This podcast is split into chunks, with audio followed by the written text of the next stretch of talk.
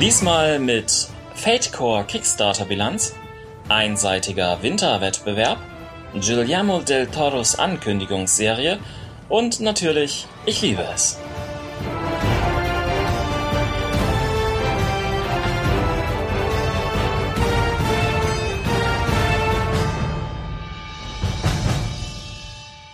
Dies sind die ausgespielt nicht nur Rollenspiel-Nachrichten Dezember 2013. Mein Name ist Ron und mit mir im Studio sind Sandra und der Jens.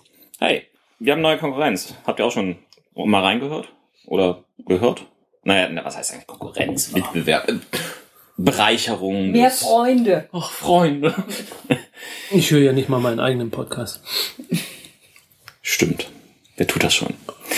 Ähm, zum einen Shadow Talker.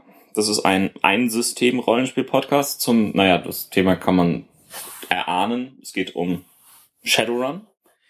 Die haben wir dadurch gefunden, dass sie uns selber gefolgt sind. Das ist manchmal sehr praktisch. Da kriegt man auch Sachen mit. Und dann gibt es noch den Ohrhammer. Das ist eine Gemeinschaftsproduktion von Gensöhne Sigmar und von Greifenklaue. Und das ist ein reiner Spielrunden-Mitschnitt-Podcast. Das ist doch gut. Das gab's, glaube ich, momentan nicht. Ja, von einzelnen Sonderepisoden, die wir mal gemacht haben, ja. abgesehen. Die können ja gleich Haus Revell weitermachen. Haus nee, ich glaube, ich, ich glaube, die machen mit ihren Ohrhammer eher so hammerige, also äh, Warhammerige also. äh, Episoden. Aber das ist nicht der Ohrschmerz-Podcast. Nee, nee, das doch auch. Ja, aber das ist, das, das ist kein Rollenspiel-Podcast. Okay. Also meine ich. Rollenspiel. Ähm, Fred Hicks kennen wir ja. Das ist das Genie hinter Evil Head Productions. Und der hat ja den Fate Core Kickstarter gemacht. Und er hat dafür einmal überschlagen, wie sich dieser Kickstarter überhaupt gerechnet hat. Immerhin haben sie 433.365 US-Dollar eingenommen. Von denen sind allerdings erstmal 10% an Kickstarter und Amazon für deren Dienstleistung abgegangen. 17% sind in die Entwicklung und die Kunst in den Büchern geflossen. 5% sind an Jim Butcher für dessen Dresden Files Lizenz für das noch ausstehende Add-on Dresden Files Accelerated gegangen. 16% sind in den Druck geflossen und stolze 28% für den Versand. Bleiben noch etwa 24% über. Das heißt ungefähr 106.000 US-Dollar. Allerdings sind in, ja, davon immer noch abzurechnen und bisher auch noch nicht richtig bezifferbar die Kosten für Marketing, Kundensupport und solche komischen Sachen wie Steuern. Fred geht aber dennoch davon aus, dass der Kickstarter plus minus null, also ziemlich kostenneutral ausgehen wird.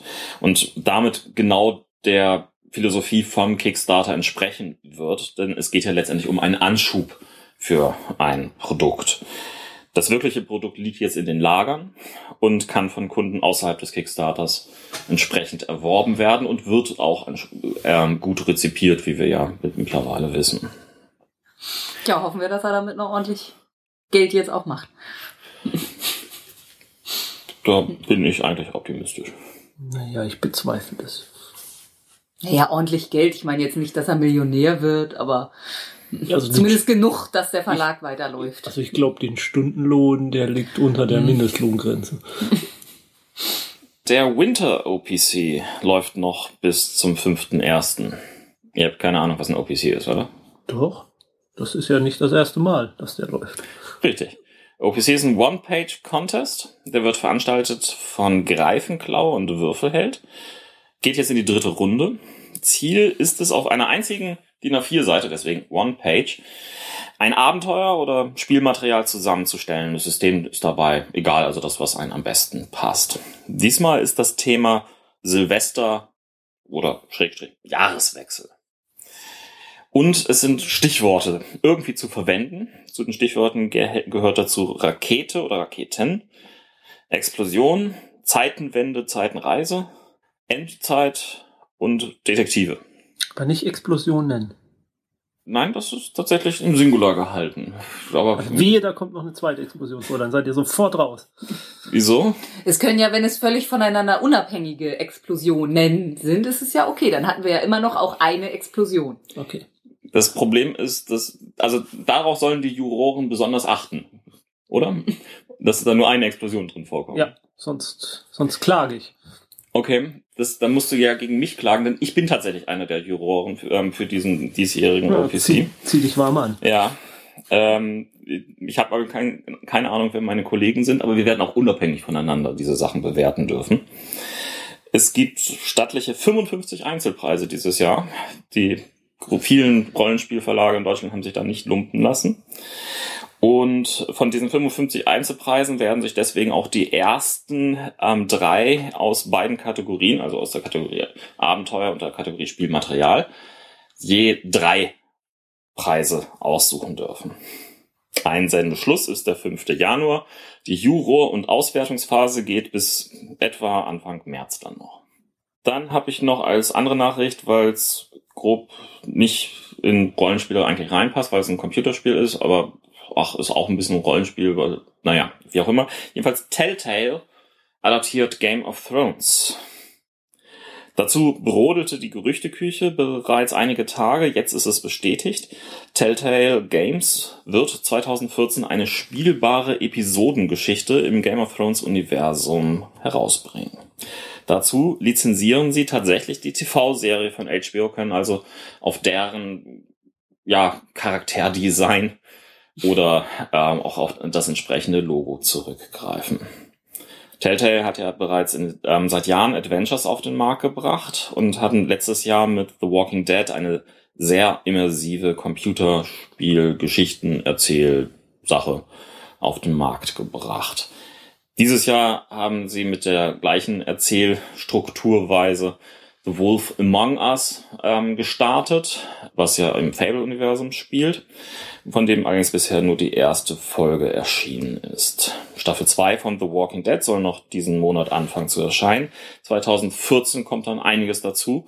Neben der Game of Thrones Adaption soll auch ähm, eine Geschichte erscheinen, die im PC-Spiel-Universum Borderlands angesiedelt ist. Das ist so eine Endzeit. Mad Max. Bisschen überdrehtes Universum. So eine Art Diablo mit Schusswaffen. Oh ja. Ich hab's nie gespielt. Mhm. Filme. Warner überlegt, Sandman zu inszenieren. Als Film? Neil Gaimans Graphic Novel gilt als eine der besten ihrer Art. Aber die Comics sollten schon immer mal verfilmt werden, steckten aber seit Jahren, seit Jahrzehnten in der Entwicklungshölle. Der neueste Ansatz von Warner Brothers soll es sein, für ihr Multitalent Joseph Gordon-Levitt ein passendes großes Franchise zu finden.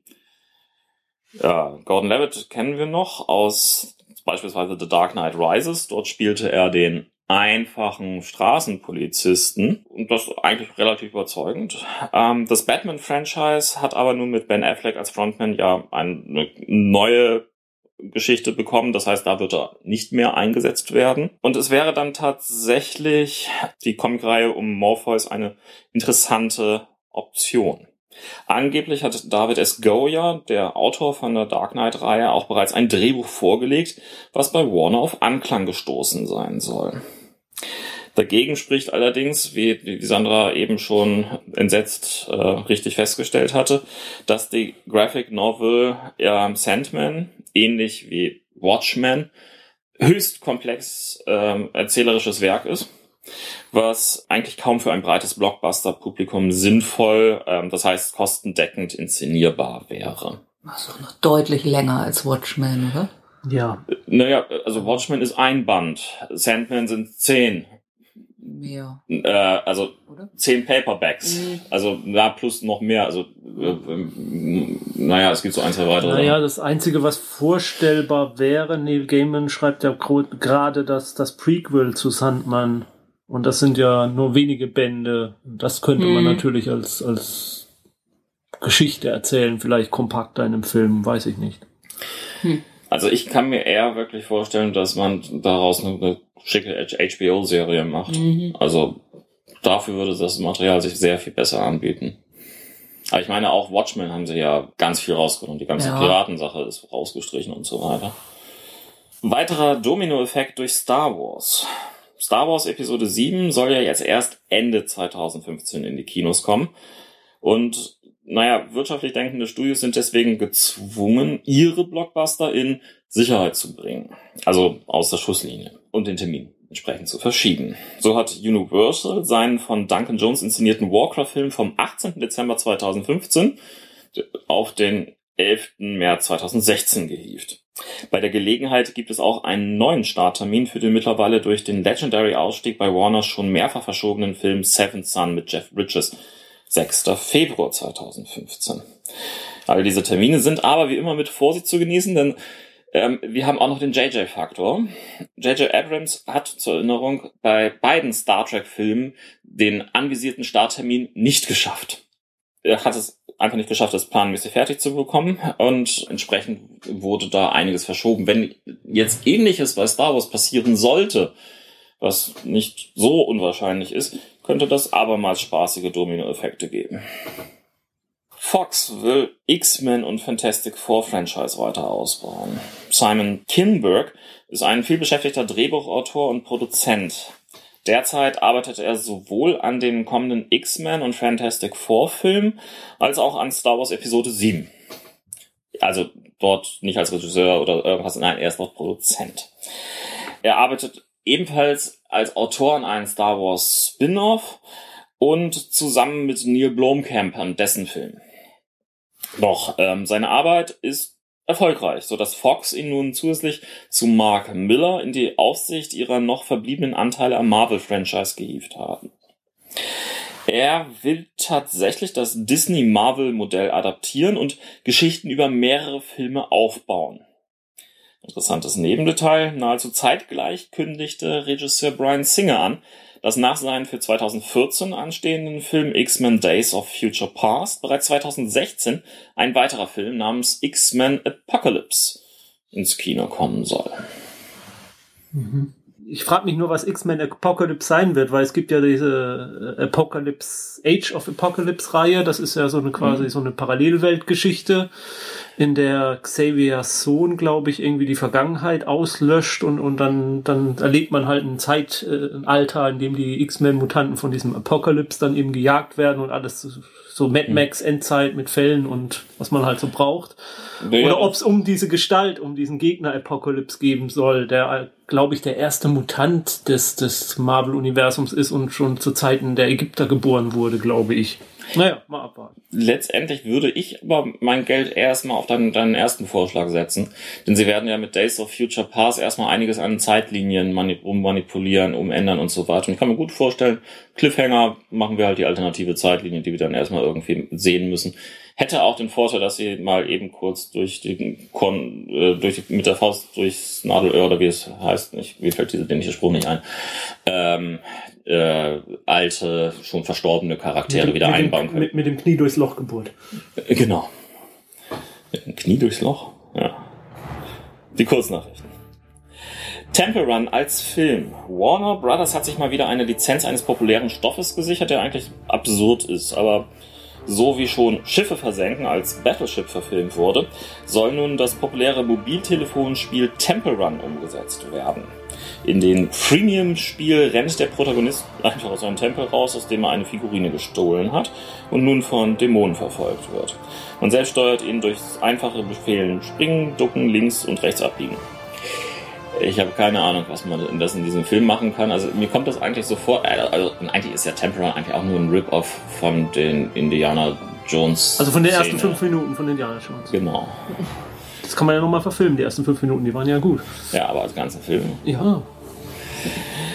Der Batman- und Superman-Film bekommt dann doch noch andere Helden. Lange wurde es gemunkelt, nun ist es bestätigt. Gal Gadot wird die Rolle von Wonder Woman in Zack Snyders Film übernehmen und damit an der Seite von Henry Cavill und Ben Affleck zu sehen sein. Gadot ist bisher vor allem durch ihre Rolle Giselle im vierten, fünften und sechsten Fast and Furious Film bekannt geworden. Auch hier als eine Rolle an der Seite von zwei Leading Men. Cast für Warcraft-Film bekannt. Universal hat die Schauspielerriege um den Warcraft-Film bekannt gegeben, der von Regisseur Duncan Jones inszeniert werden soll. Darunter sind aber nur Gesichter aus der zweiten Riege der Schauspieler, nämlich Ben Foster, bisher bekannt vielleicht so als Angel in X-Men 3, Travis Fimmel, der spielt die Hauptrolle in der Serie Vikings, Paula Patton, das war die weibliche Hauptrolle in, naja, Hauptrolle in Mission Impossible 4, ähm, Toby Cabell, Rock'n'Roller und gerade neben David Tennant in The Escape Artist gesehen zu gewesen. Und Rob Kaczynski, ähm, Nebenrollen in Pacific Rim oder gerade in True Blood. Und Dominic Cooper, der hatte eine Nebenrolle in Captain America und in Abraham Lincoln, Vampire Hunter. Disney kauft Rechte an zukünftigen Indiana Jones Filmen. Wir erinnern uns, Harrison Ford hatte einer Beteiligung an Star Wars 7 nur unter der Bedingung zugesagt, dass er auch in weiteren Indiana Jones Filmen mitspielen darf. Nun besitzt Disney zwar seit 2012 Lucasfilm und damit nicht nur die Rechte an Krieg der Sterne Franchise, sondern eben auch an dem Indie Franchise. Aber der Vertrieb der Indie-Filme war bisher in den festen Händen bei Paramount gelagert gewesen. Nun haben sich Disney und Paramount geeinigt. Zukünftig darf Disney neue Indie-Filme selbst vertreiben und vermarkten. Paramount bekommt aber von den Einspielergebnissen einen nicht bezifferten Anteil. Von dem Deal sind aber die bisherigen vier Teile nicht betroffen, die werden weiterhin von Paramount vertrieben. Neues Autorentrio für Star Trek. Es wird langsam knapp, wenn Paramount zum 50. Jubiläum des Star Trek Franchises noch einen Film stemmen will. Fans würden sich für 2016 vermutlich mehr über eine neue Serie freuen, aber danach sieht es derzeit leider immer noch nicht aus. Immerhin lebt das Filmfranchise noch. Ihm geht es eigentlich sogar ehrlich gesagt besser als je zuvor. Doch nachdem JJ sich nun um eine andere Galaxie kümmert, muss hier einiges neu organisiert werden für einen dritten Film des Neustarts. Nachdem bisher Alex Kurtzman und Robert Orkey die Bücher verfilmt hatten, ist Kurtzman nun raus. Und Orkey bekommt deswegen neue Verstärkung an die Seiten mit J.D. Payne und Patrick McKay. Beide sind aber noch relativ unbeschriebene Blätter in Hollywood. TV. Preacher. Sagt euch was. Mhm. Mhm. Sagt euch auch Seth Rogen und Evan Goldberg etwas? Ich muss zugeben, nur der erste. Die wollen nämlich Preacher für AMC umsetzen. Rogan, bekannt als Filmdarsteller, will mit seinen Regie- und Drehbuchpartner aus dem diesjährigen This is the End den Comic von Garth Ennis und Steve Dillon umsetzen. Dies ist allerdings nicht der erste Versuch. Bereits in den späten 90er Jahren befand sich der Stoff immer mal wieder in unterschiedlichen Entwicklungsstadien. Dass ausgerechnet diese beiden Comic-Fans hier mit Erfolg haben könnten, ist damit, naja, durchaus auch etwas unsicher. Ja, Preacher ist, ist wie der dunkle Turm zum Beispiel auch so ein Projekt, das geistert immer wieder durch die Presse, dass es jetzt umgesetzt wird und es wird immer wieder nicht umgesetzt. Also solange ich keine nicht höre, dass irgendwie die Dreharbeiten begonnen haben oder so, würde ich das jetzt auch erstmal. Aber auf der anderen Seite ist AMC sicherlich auf der, auf der Suche nach dem einen oder anderen Comic-Projekt, was sie umsetzen können, nachdem ähm, ja viele andere Serien bei ihnen mittlerweile ausgelaufen sind oder auslaufen.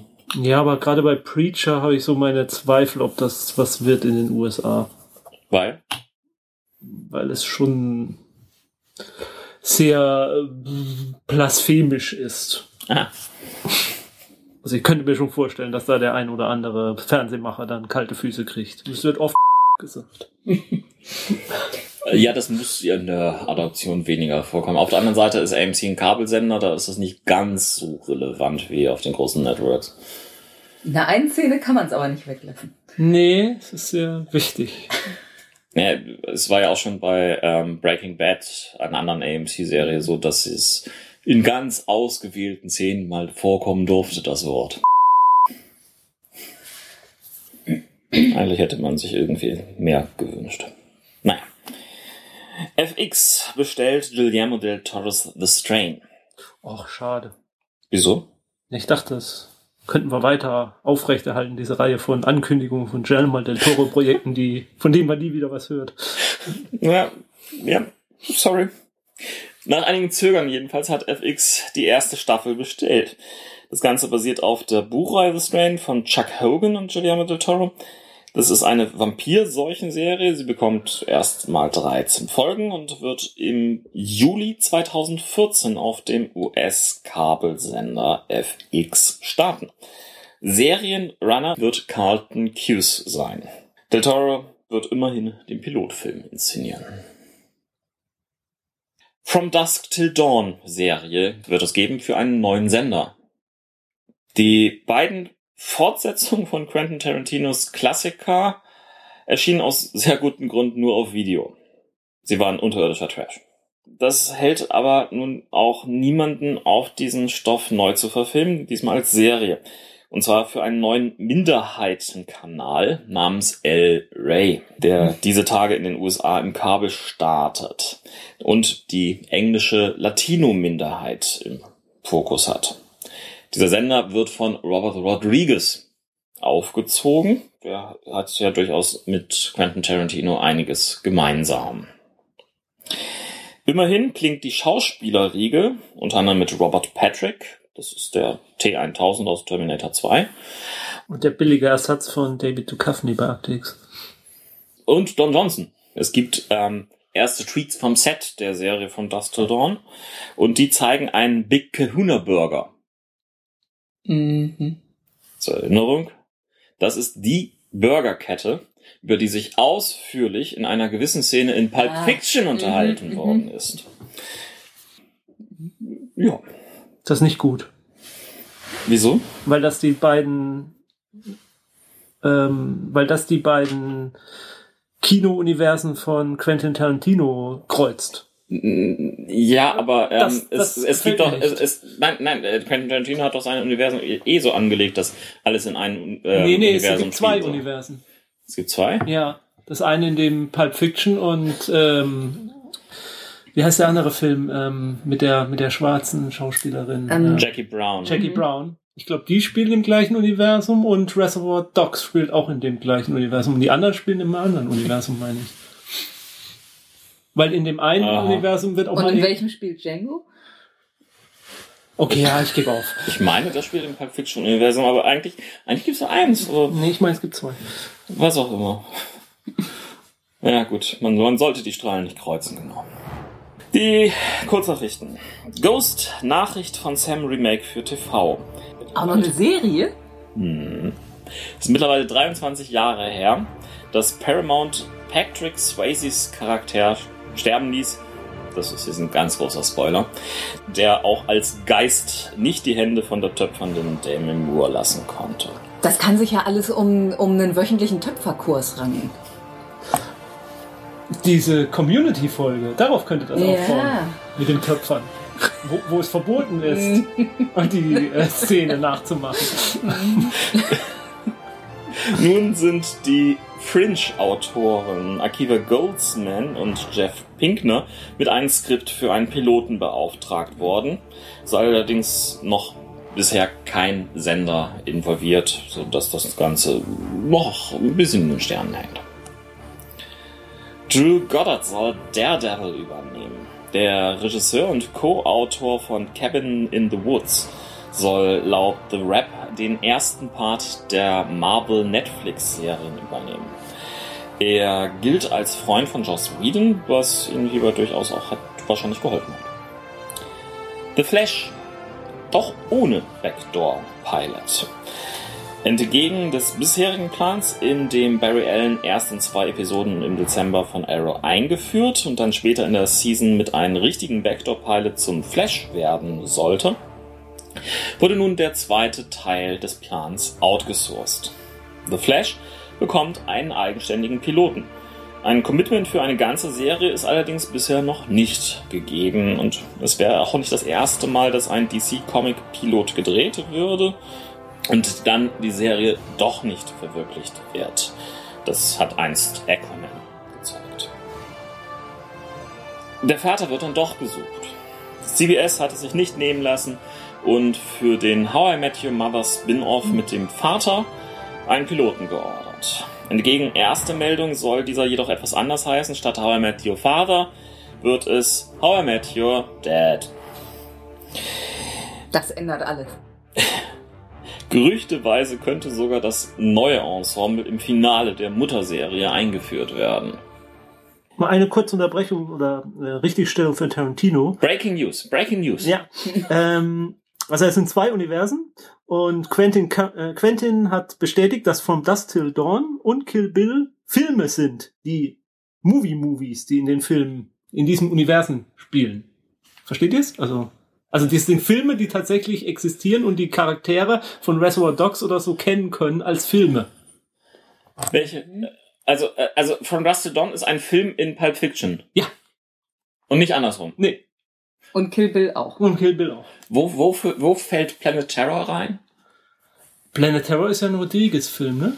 Nee, da hat er auch irgendwas mit Tarantino Ja, das, gemacht. der ist Teil der Grindhouse äh, Ja, ich aber ich, ich meine. Äh, stimmt, Planet Terror, warte. Äh, Dead Proof ist Dead, Dead, ja, ich bringe beide immer Dead durcheinander. Proof ist von Weil ich kann mir auch nicht merken, welche Handlung bei welchem Film stattfand. Okay, zurück zum regulären Programm. Sci-Fi entwickelt Beowulfs Serie. Basierend auf dem alten angelsächsischen Heldengedicht über den epischen Kampf zwischen dem Held Beowulf und dem Monster Grendel soll äh, am Hofe eines skandinavischen Königs im 5. oder 6. Jahrhundert nach Christi eine Serie entwickelt werden. Beowulf wurde schon mehrfach verfilmt, unter anderem auch als Star Trek Voyager Episode. Und der Stoff gilt als starker Einfluss auf einen gewissen J.R.R. Tolkien. The Killing ist nicht tot zu kriegen. Die Quoten der auf einer dänischen Serie basierten US-Version waren für das erfolgsverwöhnte AMC nicht wirklich ausreichend. Dennoch hatte man sich nach einer Absetzung nach der zweiten Staffel dann doch noch kurzfristig dazu durchgerungen, noch eine dritte Staffel in Auftrag zu geben, was dann aber die letzte Staffel sein sollte. Wichtig, sollte sie werden. Diese brachte auch keine Besserung und es machte klar, The Killing war beendet. Nein, Don doch nicht. Der Video-on-Demand-Service Netflix ändert wieder einmal das Serienbusiness. Sie bezahlen eine vierte Staffel. Da fragt man sich, warum eine solche Rettung 2002 noch nicht möglich war. Weil die Serie gestorben ist, wie sie es verdient hat. Ich sag das nur um mir den Hass des Publikums. Genau, das ist eine ideale Überleitung.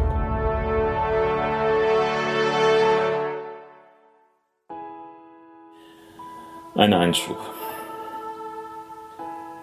Paul Walker ist tot.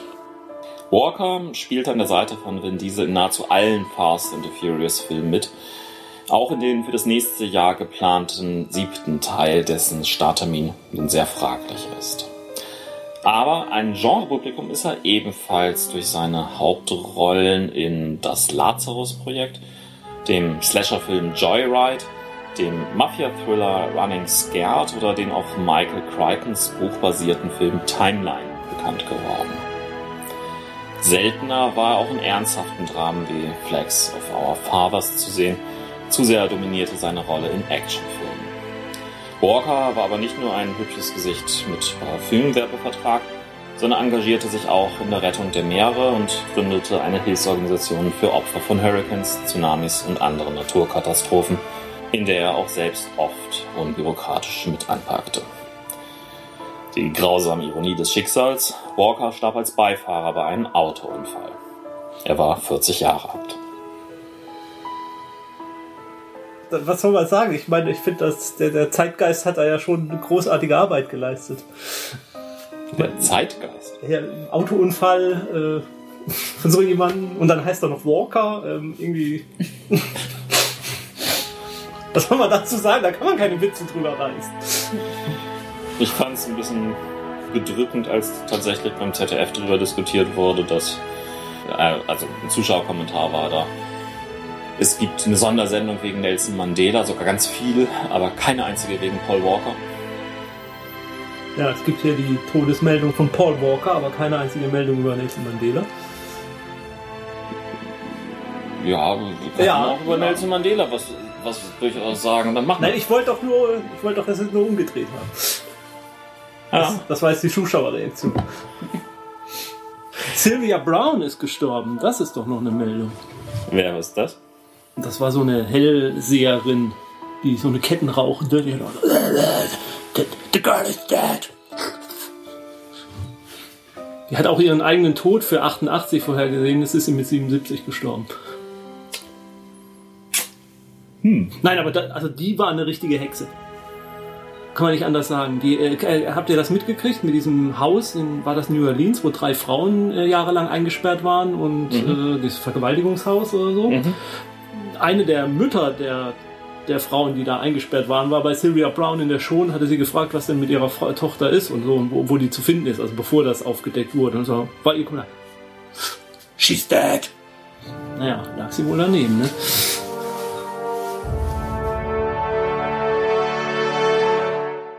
Literatur.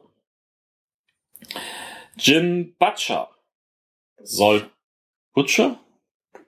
Sicher? Sicher. Ja? Also mein, das ist doch äh, Metzger, ne? Ja. Und mein Englischlehrer hat früher immer gesagt, das heißt die Butcher, das heißt Butcher. Der Batsch nichts. Ja, ich sage ja nicht Butcher oder sowas, oder? Oder Watcher. Nee, ich, also ich bin auch für Butcher.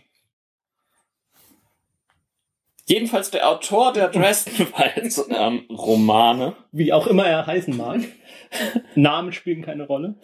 Der sollte im Auftrag von Wizards of the Coast vor einigen Jahren einen Reboot der Dragonlance-Reihe machen. Jim hatte sich sehr Jimby. hatte sich Jimby, wie seine Freunde ihn auch nennen, oder auch Jimbo. B. -Punkt hatte sich sehr für das Projekt begeistern können.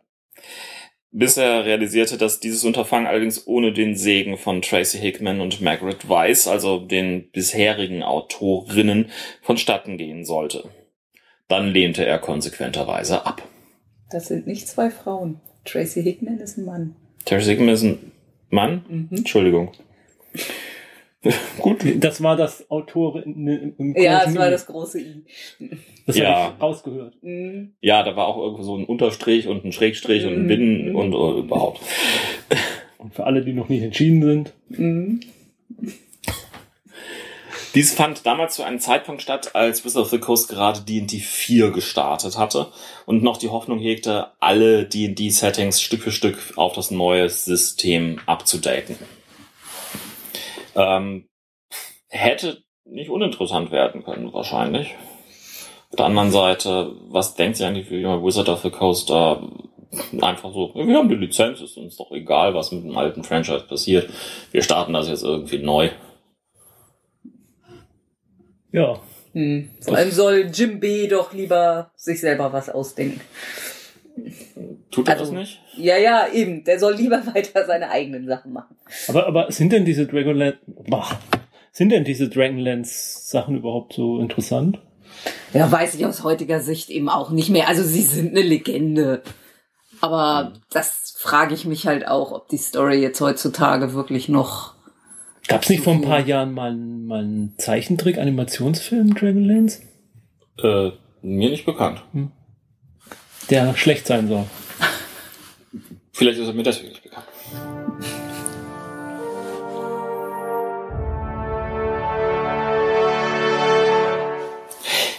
Machen wir weiter. Ähm, Jens, Aufsage. Äh, Ich lieb nichts. Ach so, äh, Wissenschaft. Danke. Ähm, Können wir das nicht einfach mal in eine Schleife aufnehmen? keine Ahnung, ich finde es live irgendwie gesagt immer netter. Aber ja, was hast du denn uns heute mitgebracht? Mm, Der Komet ist kaputt und das hat mich so traurig gestimmt, dass ich an dieser Stelle gar nichts mehr weitermachen möchte. Der Komet ist kaputt. Ison oder der ist zerbrochen beim Umdrehen um die Erde. Ich habe mich so drauf gefreut auf das Spektakel am Himmel. Aber das haben doch alle Wissenschaftler vorhergesagt. Ja, ich habe aber bis zuletzt gehofft. Jetzt haben die uns schon Pluto geklaut. Ich habe da eine Kleinigkeit aber noch. Und zwar ein kleines Feedback. Ähm, dem Malspöler ist ein Blog und ähm, der hat über den Umweg von Greifenklaue unseren Bericht, den wir wiederum äh, auf Spiegel Online von eines Tages her haben. Aha. Jedenfalls ging es um die ähm, 10.000 Jahre Atompriesterschaft von, aus der Mhm. letzten Folge. Mhm. Das hat er aufgegriffen und dazu drei allgemeine Szenarioideen entwickelt. Unter anderem eines, in der die Priesterschaft längst vergessen ist und in dem Moloch von, Stadt, von der Stadt darüber immer wieder seltsame Krankheiten ausbrechen, die sich keiner erklären kann. Juhu, unsere Zuhörer machen was aus der Sache. Ja, aber das finde ich noch nicht so den Hammer. Was sind denn die anderen beiden? Die anderen beiden äh, Szenarien sind nieder mit den Ungläubigen.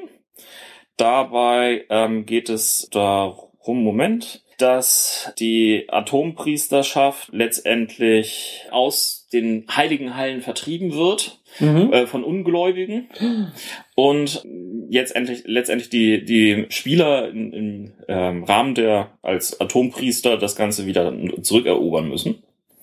Und dann gibt es Okay, das finde ich gut. Das finde ich gut. Das finde ich schon besser. dann gibt's noch der heilige Tempel der Urmenschen, hat er das genannt. Äh, d -d -d -d. Ja, das ist, glaube ich, so ein Szenario, wo alle tot sind. Sie haben es halt einfach aufgemacht. Sie hatten keine Ahnung mehr, was es ist. Aufbrechen, kaputt. Und Das ist ja ein gefunden. Südamerika da gerade. Gut. Ich liebe es. Ja, äh, Sandra, liebst du irgendwas? Nö, Nö. ich will mal wieder. Wieso? Wie machst du es einfach nicht? Du findest ja, weil ich momentan nichts nichts finde, Gutes. genau. Ich muss ja immer nur Dr. Who gucken. Und das ist zwar ganz nett, aber Ich habe was Neues entdeckt, was ich anfange zu lieben. Ähm, ich weiß nicht, ob ich es bis zum Ende liebe, aber eine neue Serie oder eine alte Serie, auf jeden Fall ist es schon von 2012, namens äh, Le Revenant, wenn ich das halbwegs richtig ausspreche, mit Im meinem nicht vorhandenen Franzosen- Französisch. Auf Deutsch The Returned. Also, naja. auf Deutsch. Ähm, die Serie ist eine französische ähm, Produktion von Canal Plus und was? Das war jetzt zumindest richtig ausgesprochen, glaube ich. Hoffe ich. Willst du drauf wetten? Einsendung an Aussprachehilfe at ausgespieltpodcast.de. Oder an unseren neuen Linguistik-Podcast. so spricht man das aus. Fragezeichen, Ausrufezeichen. Nein, Der, der hieß doch ausgesprochen. Ausgesprochen, ja. Okay. In The Returned ähm, geht es um ein allseits beliebtes Zombie-Thema, ohne Zombies allerdings. Denn was passiert, wenn Verstorbene einige Jahre später einfach wieder auftauchen? Das passiert in einem kleinen, verschl- verschlafenen Bergort ähm, in Frankreich, wo eben jene äh, Toten plötzlich auftauchen und ihre Angehörigen gründlich überfordern. Die Frage ist, wenn jetzt plötzlich die ähm, eine geliebte Tochter wieder da ist, was macht man? Informiert man die Behörden aus der Angst, dass sie ihn, sie gleich wieder wegnehmen und in irgendwelche komischen Experimente stecken? Ähm, oder behält man sie lieber für sich zu Hause ähm, weggesperrt von der sämtlichen Öffentlichkeit jetzt? Oder was, was, was macht man da am sinnvollsten? Noch dazu gibt es natürlich andere interessante Probleme. Unter anderem, ähm, nun ja, äh, diese eine Tochter, die wieder aufgetaucht ist, war der Zwilling, ähm, die, die Zwillingsschwester von ähm, ähm, einer noch überlebenden Zwillingsschwester, die mittlerweile vier Jahre älter ist und schon aus der Pubertät größtenteils raus ist, im Gegensatz zu ihrer jetzt wieder aufgetauchten Zwillingsschwester. Und Und jetzt können sie nicht mehr ähm, die gleichen Klamotten anziehen. Weil es ja nicht in den gleichen Größen immer alles gibt. Das ist schon ein Problem. Das muss jetzt nicht so ein Problem sein. Also, weil als Teenager wächst man ja schon nicht mehr so doll. es ist schon auch ein Größenproblem da. Aber Aber es ist so niedlich, wenn Zwillinge die gleichen Klamotten haben. Die Serie ist sicherlich nicht niedlich, sondern sie stellt wirklich interessante Fragen, bereitet das Ganze gut auf. Jedenfalls die bisher von mir gesehenen vier Folgen sind sehr empfehlenswert. Das Problem ähm, ist, dass diese Serie bisher äh, in Deutschland nicht so richtig läuft. Es gibt ähm, sie bisher nur über das äh, Internet-Streaming-Portal Watch Ever zu sehen, exklusiv synchronisiert dafür. Ähm, ob und wie sie auf irgendwelchen deutschen Sendern landen wird, ist derzeit noch fraglich. Eigentlich wäre sie prädestiniert dafür, auf Arte oder so zu laufen. Das Problem ist nur, auf Arte wird sie nicht laufen werden, weil ähm, Arte in Frankreich als Konkurrenzsender zu Canal Plus positioniert ist. Das von meiner Seite kurz. Äh, achso, wurde ich gefragt? Nee, ich habe nichts. Du hast nichts. Dann war's das jetzt auch schon wieder mit den Dezember-Nachrichten.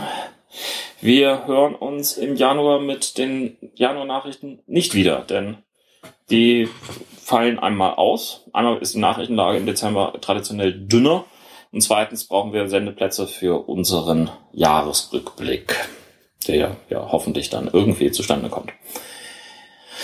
Im Februar sind wir auf jeden Fall mit den Nachrichten wieder am Start. Bis dahin gibt's noch einiges an Spiel des Jahres, ähm, Themenfolgen und eine Mehr vom Doctor Haus. Revell. Äh, nein. Nicht mehr vom Haus. mehr vom Haus. Ist, ist Haus Rebell geht weiter? Ja, wer weiß. Also, der, das äh, Zuschauerinteresse ist ja rege. Vielleicht kommt der Doktor vorbei und dann können wir uns irgendwie mehr Zeit schaffen. Dann fliegen wir halt irgendwo anders hin und spielen da ein paar Tage durch und nehmen das auf und dann bringt er uns wieder in dieselbe Zeit zurück. Ja. So. Ja, aber dann Das kriege ich, klappt aber auch mit Herm, ähm, Hermines Zeitmedaillon. aber dann kriege ich, Aber da machen wir keine Sendung drüber. ja, aber dann kriege ich weniger Rente. Ach so, weil du früher stirbst. Ja, eben. Ich wollte schon immer mal eine Harry Potter Sendung machen. Jo, mach doch. Ja, gerne. Ja, ich Kann dir das Einzige, der was dazu sagen kann. Na toll. Okay. Frohe Weihnachten und einen guten Rutsch, liebe Hörer. Klingeling. Bim, bim. Und nutzt die Festtage mal, um irgendetwas Ja. zu machen für eure Rente. Mehr Kinder?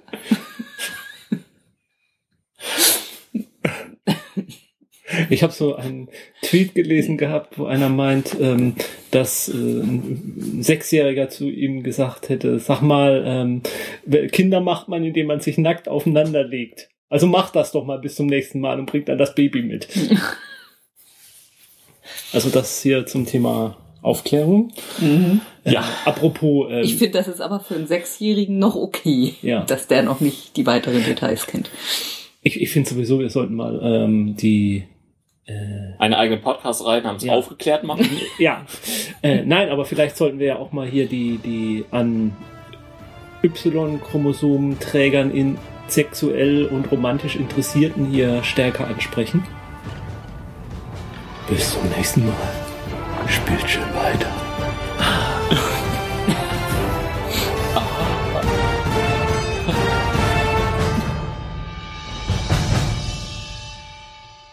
Rogan ist bekannt als Filmdarsteller. Darsteller. Filmdarsteller. Also nochmal. Don Johnson. Das ist dieser Sänger, ne? Nein, Doch, der hat Poplieder gesungen. Ja, ja. Bin ich mir ganz sicher. der hat Poplieder gesungen. Ja. Der. Crockett hat Ja. Poplieder gesungen. Also- Ungefähr auch zu der Zeit. Oh, Der, war Don Johnson Crockett oder war Tubbs? das war Ja? Crockett. Ich, Miami Vice kennt man doch. Also bitte. ich durfte das nie gucken. Was? Ich durfte das nie gucken. Warum? Weil Es lief zu spät. Also ich durfte ich es auch schon- nur manchmal Da musste ich sehen. schon im Bett sein. Ach, das haben dich deine Eltern plötzlich gucken lassen. Äh, Ich weiß nicht, ich glaube, da war ich schon alt genug. Hm, aber du bist jünger als ich. Eigentlich schon. Aber Das lief, das lief um 21 Uhr. Hm, Oder, also oder- ich durfte das auch nur mal in den Ferien oder so gucken. Ja. Hm.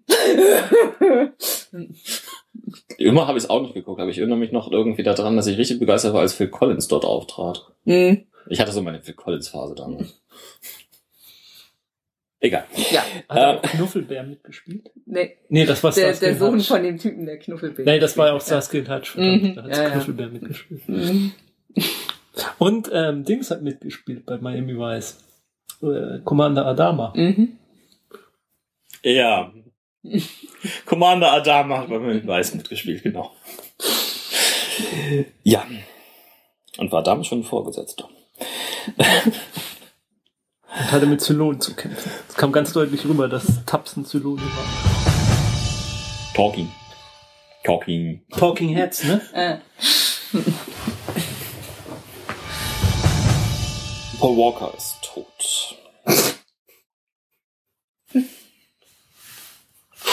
Das klang jetzt wie bei Samstagnacht. Karamsauer. Ja, Oder wie hieß der? hört so ähnlich. irgendwie. Irgendwas mit Ramsauer. Äh, die habe ich jetzt gerade so. nicht griffbereit. Meine Güte, ich kann auch nicht alles hier immer griffbereit. Aber ich kann draufklicken auf den Link. Moment. Nein, ich kann nicht draufklicken. Ich kann doch. Ich kann Link öffnen. Link öffnen. Da, da, da, da. Die anderen... Du spielst hier jetzt kein Golf. Golf? Link öffnen, ist das nicht eine Golfsimulation? Link? Heißt die nicht so? Ein Golfspiel, was so heißt? Link war der Held aus Zelda. Ja, und ich meine, es gibt auch ein Golfspiel, was so heißt. Mal egal. Ähm... Okay, Lynx ist eine Computergolf-Simulation, die ab 1991 von den damaligen Unternehmen Access Software für den PC entwickelt wurde. Das Spiel überzeugt insbesondere durch eine Grafik mit bisher nicht bekanntem Realitätsgrad. Lynx ist übrigens auch ähm, eine besondere Form von Golfplätzen, also die Urform von Golfplätzen, wie man sie in Schottland gebaut hat. Das Wort Links, Links äh, stammt aus dem uralten schottischen Begriff. Äh, ich habe den Link zugemacht, deswegen kann ich es nicht mehr mitbeteilen. Aber wenn ihr mehr darüber erfahren wollt, hört rein in unseren Golf-Podcast ähm, äh, unter Paar. Links ist übrigens auch das Gegenteil von rechts. Ich liebe es. Unser neuer Golf-Podcast unter Paar. Den liebe ich. Den kann ich nur empfehlen. Okay. In unserer aktuellen Sendung diskutieren wir den Vorteil von Fiberglasschlägern gegenüber den herkömmlichen Schlägern, aus was die auch immer gemacht sind. Und der Episodentitel heißt Fieberglasträume. Genau. Was wiederum eine Kurzgeschichtensammlung ist.